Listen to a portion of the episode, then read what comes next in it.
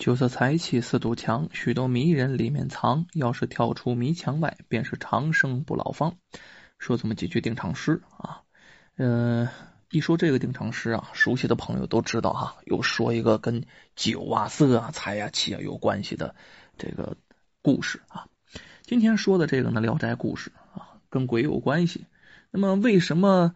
跟鬼有关系，又跟酒色财气有关系呢。以前我们说酒色财气这个四个字啊，往往是说人啊。今天我们说这鬼啊，你说鬼啊，沾酒沾多了，这也不是好事死死在酒上，死之后倒霉还倒霉在这酒上啊。所以说这故事挺有意思，您呢听个乐呵。还是那句话哈，这个过节期间啊，有可能的情况下，就给列位多更新更新啊。多更新更新书呢，您有一个耳音的更换。另外，在家闲着没事啊，有的说喝着茶听着我说书，哎呦，那太捧了。也不知道您喝的是什么茶。蝈蝈呢，还有一个节目啊，这个西西还有个节目叫蝈蝈聊茶，这个对茶也是粗通啊。如果您想知道茶叶方面的一些小故事的话，那么以后咱也可以说一说，看您的需求啊。那么今天呢，还是那样哈，这个腰还是不怎么太好，趴在床上给您更新呢。这个书声音可能有点发闷啊，您见谅啊，还是听故事为主啊。嗯，今天说的这个故事啊，发生在沂蒙山区，哎，发生在山区。这山区啊，有一个叫桃花峪哎的小山村。这个事情发生在上个世纪三十年代啊，这个村里出一能人，叫刘天罡啊。说这个人为什么能呢？能打鬼，好家伙，能打鬼那是天师啊。由于他在家里排行老四，大家都叫他刘四儿啊。哎，他打鬼的故事啊，你就是到今天，刘四儿打鬼的故事在当地啊还是有所传闻。当然嘛，谁见过鬼呀？这传说就是个传说而已，您听个乐呵。咱说那个时候啊，不像解放后啊，还得实行呢这个平坟还耕。这三十多年的那个时候，呃，平坟还耕好像是在上个世纪啊八十年代的时候啊，就八几年的时候，我小时候还有点记忆啊，有这个平坟还耕的这么一个政策。可是，在三十年代、三四十年代，那都是土葬。啊，人死以后就是埋到土里，挖一深坑啊，有点薄皮棺材，就算家里人不错的，要不然就拿个芦席顶上呢，然后这个培上土，起大坟包，哪里风水好就葬在哪里，而且呢，坟包啊一个比一个大，为什么呢？说是这个坟包大对这个子孙后代好，有这么个讲究。所以说你家坟包高啊，我家坟包比你家坟包还高，于是啊，这一个比一个高。你说这死的人也多了，这坟也多，咱这路边啊，这麦田里到处东一个西一个都是坟头。要说这桃花峪啊，户不是特别多，百十户人家。要是山区哪有多少好田去？是不是？山里找块平地种地可不容易了。唯一这么几块好田呢，哎呦我天哪，也被这死人大坟地也占的差不多了。所以说啊，这坟地一多，一到晚上大家都不出门。为什么呢？夜深人静啊，就是闹鬼的事时常发生，经常发生点灵异事件等等。那时候的人，一是迷信，第二呢，这个也不懂什么科学知识。不过话说回来，这现在就是懂科学知识了，谁没事晚上到坟营地里去溜达去？是不是？这你要搁我，我是不敢。所以说呢，还是敬而远之。所以说，真真假假的闹鬼故事就时有发生啊。可是我们一提到鬼啊，妖魔鬼怪啊这四样东西，我们一提到鬼，所有人基本上哈都起鸡皮疙瘩。你搁现在啊，我遇上鬼了，大家也得机灵一下，是吧？可是呢，当时的人呢，那就更害怕了，因为他迷信，不是吗？哎，可是咱就说这刘四，他不怕。为什么？从小胆儿大，哎呦我天哪，这胆子抠出来跟倭瓜似的啊！七八岁一个人走夜路上河边啊，去去捉知了，这没问题，穿过那大坟头一点问题没有。长大以后就没有他不敢干的事儿，那胆子更大了。白天有人跟他讲啊，说是怎么在村里遇见啊谁谁谁啊遇见了鬼，这个鬼怎么怎么着，青面獠牙，他嗤之以鼻去。哎呀，哎呀。人活着都不吃人，死了以后有啥了不起的呀？啊，那鬼要是遇上我呀，我非要把他踹河里不可。就说说啊，这个人说话呀，有时候不能太过啊。就是说，你说过头话，都不好就遇上。所以说，这刘四三十岁那一年晚上，还真就是被鬼捉弄了一回。怎么回事呢？这一天，邻村他有个朋友啊，这个刘四啊，这个上那朋友去干嘛呢？这朋友当时结婚啊，刘四去喝喜酒。这喜酒可是从天黑开始喝，一直喝到了深夜，不知不觉他也贪杯啊，就喝醉了。呃，这刘四晃晃荡荡的往往家走啊，睁着这醉眼，晃晃悠悠的往家走。这条道啊，太熟了，闭着眼都能回去，总算这路没走错啊。而眼看再过一座小桥，就是桃花峪了。哎，这两个村啊，一座小桥连着的，桥这面桃花峪。桥那面就不是桃花峪了。哎，他刚走到这桥头上，就听见两个人在那说话啊。一个人说啊：“哎呀，今天的喜酒没去喝呀，真是可惜哟。”哎，另一人答啊：“是啊，闻到酒香啊，还真怪馋人的呢。”刘四一想，这附近结婚的就我那朋友啊，看来这俩人啊是自己朋友的朋友，赶快，哎，这个这个贱兮兮的啊。然后掏出喜烟来凑过去，二位酒没喝不要紧的，抽根烟吧。那俩人呢？哎，就不说话了。其中一个接过烟来说：“呃，这喜酒好喝吧？”刘四舌头蹬硬，哎，嗯，那是，酒酒好喝，新娘子也漂亮。那俩人啊，对视了一下，另一个叹口气。哎呀，我俩在这里看瓜哈，没那口福啊！哎，我看你喝的够多的了，走，跟我们俩去吃个瓜，醒醒酒啊！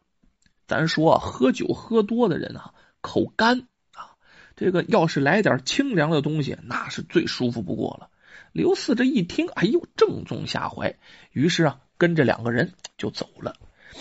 两个人领他下了土坡，又过了河，哎，走了挺半天的。刘四觉得怎么这么半天呢，还看不见瓜地呀？就问啊，呃，怎么还不到啊？舌头蹬硬的哈，哎，别急嘛，马上就到。说话之间，这刘四突然看见眼前绿油油的一片瓜田，那西瓜田呐！好家伙，他正想俯身抱起一个，酒喝的太多了，一头就栽在地上了。这刘四啊，这人起不来了，就喝的太多了。可是脑子特别清醒。只听这俩人笑啊：“哎呀，平日里我们最愿喝酒吃肉啊，现在呀，喝不到也吃不着喽。你小子也别想舒服了。”哼！说完了，一转身，两个人是踪影不见。刘四就记着这点了，眼睛一沉，也睡过去了。喝的太多了。直到第二天日上三竿了，快中午了，刘四才醒过来，起身一看，哪有什么瓜田呢？啊，他正在啊村南边的一片山梁上，这离村子里足有七八里路，那是越走越远呢。刘四回想起来昨晚的事儿，明白了啊，这被鬼呀捉弄了。要说他害怕吗？不害怕。就是觉得恨，恨得咬牙切齿啊！回去啊，在路上看见桥南的地里有几个坟啊，看来啊，就是这其中的两个人干的。当即冲着坟头是一通大骂呀！啊，你说你白天冲着坟骂有什么用啊？反正是骂的痛快痛快呗啊！然后呢，骂够了，这才回了村。刘四把遇鬼的事啊，这个一说，咱聊天呗。哎，这其中有几个村民。哎，想起来了！哎呀，以前我们喝喜酒回来也是被这俩鬼捉弄过呀，跟你一模一样，只是怕丢人没好意思说。哦，这下刘四明白了，看来这俩鬼呀喜欢捉弄喝喜酒的人。结果他滴溜溜眼珠一转，那叫气上心头，那心里是打定主意了。说来也巧啊，时间不长，也就不到半个月，刘四的一个亲戚家娶亲。他去帮忙，哎，他属于忙头啊，哎，得把客人都送走之后，这帮忙的人才能坐下吃饭。而且这个吃饭跟这个呃酒宴上的饭不一样哈，招待帮忙的人，招待忙头的这些人呢，这个饭通常要好。这一回啊，刘四多了个心眼儿，只喝了两杯，身上带了点酒气啊，有了点酒意就没再喝。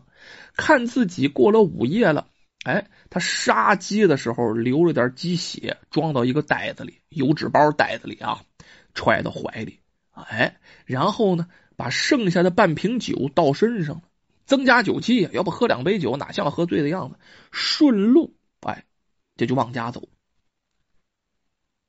离上次遇见鬼的那座桥不远了，还有一里多远的时候，哎呦，这刘四这卖相太好了，就开始装醉呀。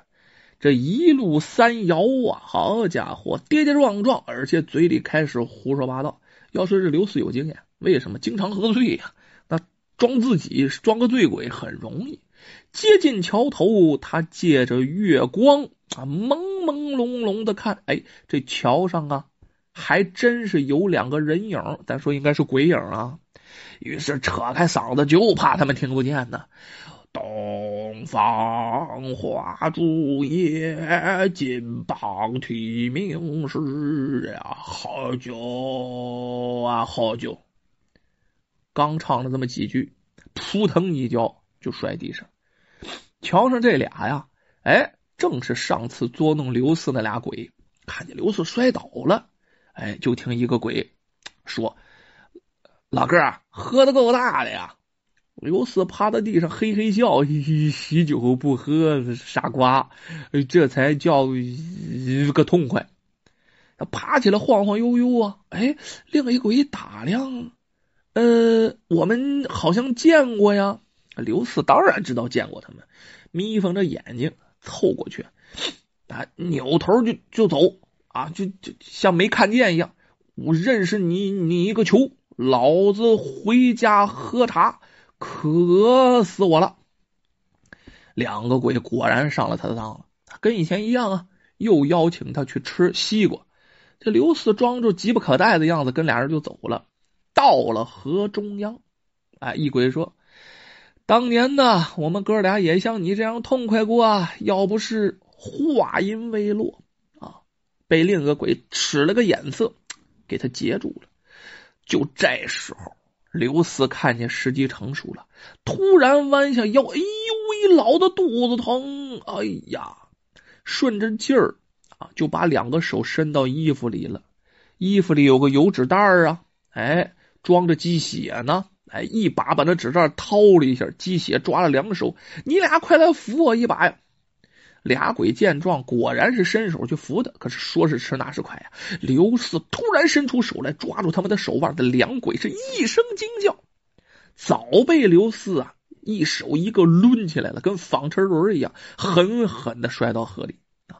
咱说这鬼呀，没什么分量啊，就是个形啊，你就气儿一样，哎，直接就给摔到河里了。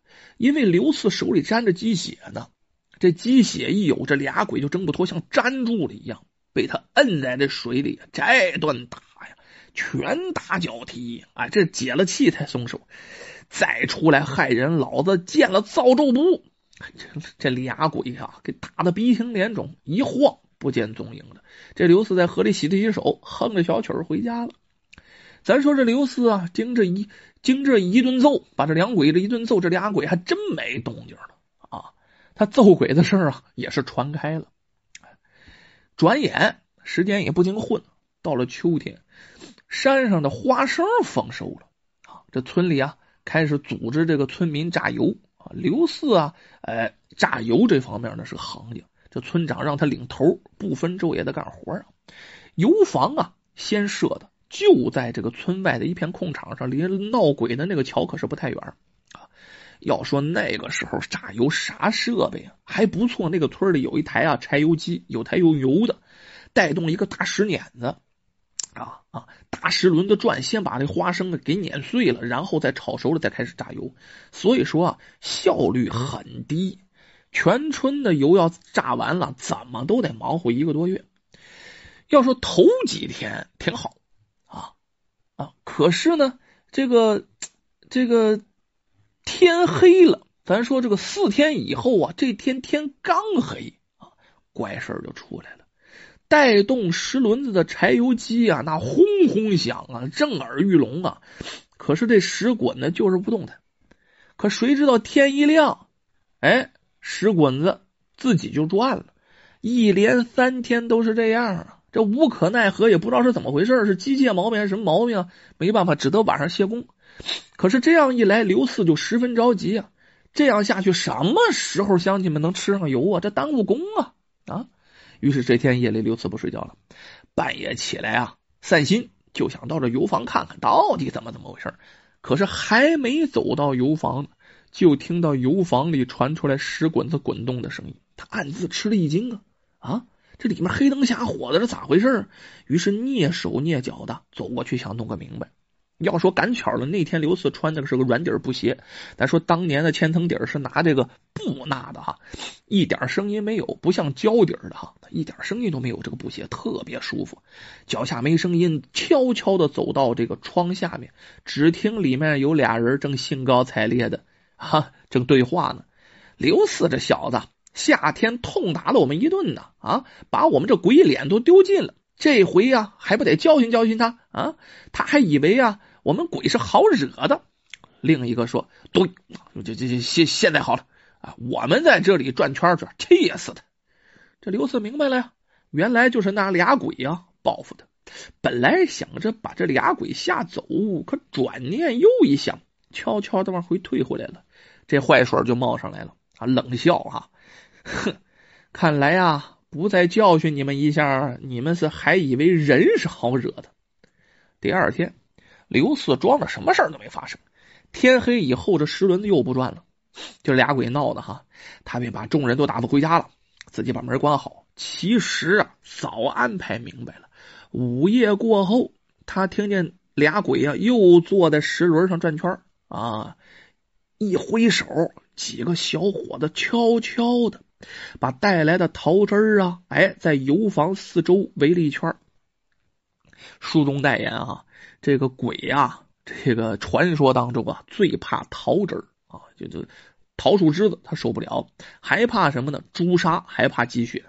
哎，之后桃汁儿围了油房，又撒上了掺了朱砂的积雪。好了，一切准备停当。刘四上前一脚把油房门就踹开了，锁的门啊，这这大锁一下就踢断了。手电光一闪，就看这俩俩鬼翘着二郎腿玩的这高兴啊！哎呀，就玩着石碾子在这转的这高兴。俩鬼看见刘四是大吃一惊啊，跳起来从窗子里逃啊！可是，一打开窗不行啊，屋子四周啊都被这桃汁跟鸡血围了。哎呦天！惊恐之时，这刘四啊，嘴里含了口鸡血，噗，这一喷呐，这俩鬼浑身沾满了鸡血，这一沾鸡血，这动弹不了了。刘四过去抓住一个骂呀：“你这俩贱东西啊！早年游手好闲呢，就爱蹭喜酒喝，结果贪杯丢了性命。我最后一次给你们警告哈，以后再出来胡闹。”看我不把你们焚罢了，让你变成无家可归的孤魂野鬼！说罢，一脚一个踢出门外。原来啊，这刘四在收拾他俩之前，还真打听这俩鬼的身世啊。他们早年间就是爱捉弄这个喝喜酒的人，其实是出于嫉妒啊。他俩就死在这顶上啊。这个这他俩就出去啊，偷喝别人喜酒，就是蹭喜酒喝，回来喝多了，淹死在河里的这么两个人，早打听清楚了，没有什么干过什么大的缺德事就是愿意捉弄个人。从这以后，这俩鬼呀，再也没敢出来胡闹啊！我的个妈呀，这刘四太厉害了，怎么都能收拾我们俩呀？啊，这这这出来一闹就挨他一顿揍，这不合适。咱说啊，这之后这俩鬼可再也没出来了。可是。刘四到了晚年的时候，哎，有一天半夜出来解手，小姐就上厕所嘛，突然是摔了一跤，一天一夜也没醒过来。要说他摔跤没人管没有人管啊，家里人啊亲戚啊给他抬到床上，就是普通摔一跤，也不知道是伤着哪儿了，反正是一天一夜都没醒啊。家里人以为他这阳寿已经摔死了呢，寿衣呀，哎，寿材呀，什么东西都预备好了，都哭的不行。要说这刘四人不错呀，大家都喜欢他。谁知就在这时候，刘四自己把眼睛睁开了，自己爬起来了啊！大家就又惊又喜呀，哎，看大家那样他是哈哈大笑，哈哈哈！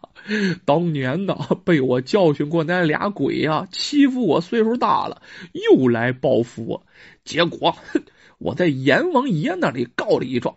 阎王爷把事情查清楚了，把这两鬼啊罚做苦役，免得出来再害人。嘿嘿，我呢，阎王爷说我阳寿未尽，嘿，所以啊，又把我打发回来喽。哈哈哈哈哈！咱说这事儿是真是假，没人知道。不过有这么一句话是真的啊，这个这个邪不侵正，看来啊，不管是在人还是在鬼，都是永远不变的真理呀。